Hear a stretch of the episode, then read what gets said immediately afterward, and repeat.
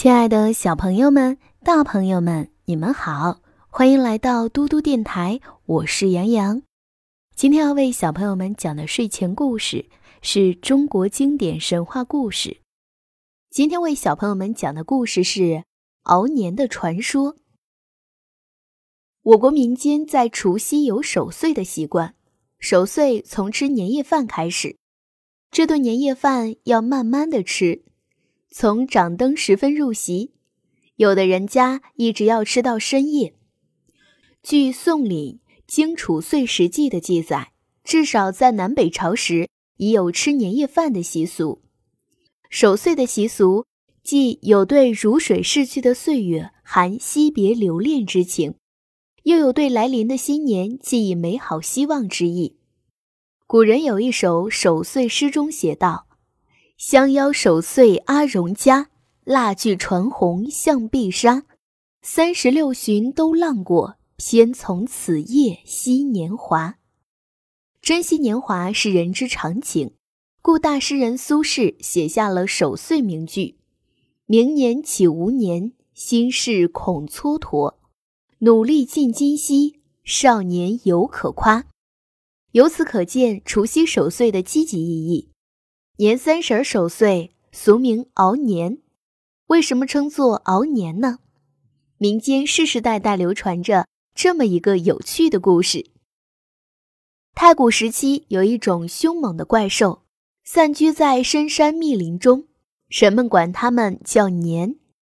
年的形貌狰狞，生性凶残，专食飞禽走兽、灵界虫豸，一天换一种口味。从磕头虫一直吃到大活人，让人谈年色变。慢慢的，人们掌握了年的活动规律。原来，它每隔三百六十五天窜到人群聚居的地方尝一次口鲜，而且出没的时间都是在天黑以后。等到鸡鸣破晓，它们便返回山林中去了。算准了年的肆虐日期，男男女女便把这可怕的一夜视为官煞。称作年关，并且想出了一整套过年关的办法。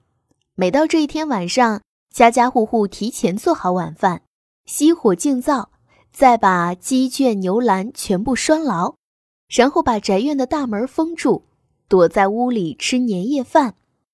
由于这顿晚餐具有凶吉未卜的意味，所以置办得很丰盛。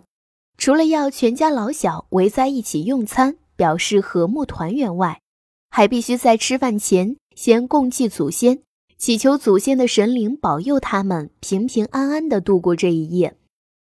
吃过晚饭后，谁都不敢睡觉，挤坐在一起闲聊壮胆。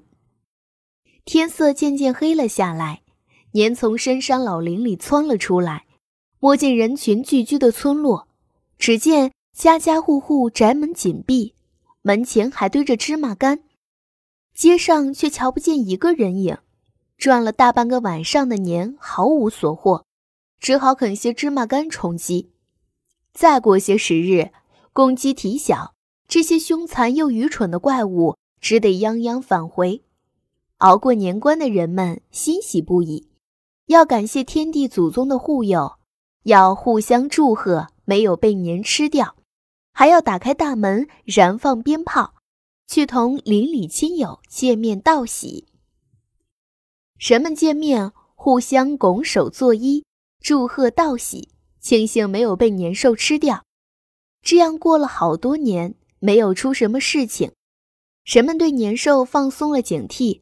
就在有一年三十晚上，年兽突然窜到江南一个村子里，一村子人几乎被年兽吃光了，只有一家。挂红布帘儿、穿红衣的新婚小两口平安无事，还有几个同志在院里点了一堆竹子在玩耍，火光通红，竹子燃烧的啪啪爆响。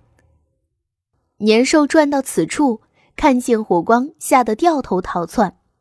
此后，人们知道年兽怕红、怕光、怕响声。每年至年末岁首，家家户户就贴红纸、穿红袍、挂红灯。敲锣打鼓，燃放爆竹，这样年兽就不敢再来了。在《诗经·小雅·庭聊篇》中，就有庭燎之光的记载。所谓庭燎，就是用竹竿之类制作的火炬。竹竿燃烧后，竹节里的空气膨胀，竹枪爆裂，发出噼噼啪啪的响声，这也即是爆竹的由来。可是有的地方村民不知道年兽怕红，常常被年兽吃掉。这是后来传到天上的紫薇那儿，他为了拯救人们，决心消灭年兽。有一年，他带年兽出来时。就用火球将它击倒，再用粗铁链将它锁在石柱上。从此，每到过年，人们总要烧香，请紫微星下界来保平安。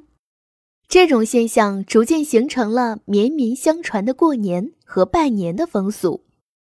拜年的风俗内容丰富，通常顺序是先拜天地，次拜祖宗，再拜高堂，然后出门去拜亲朋好友。亦有初一拜本家，初二拜岳家，初三拜亲戚等各种讲究，直至拜到正月十五，所谓拜个晚年。小朋友们，今天的故事就讲到这里啦。如果你喜欢听洋洋姐姐讲故事，可以让爸爸妈妈关注微信公众平台“嘟嘟 radio”。我们明天再见啦，晚安。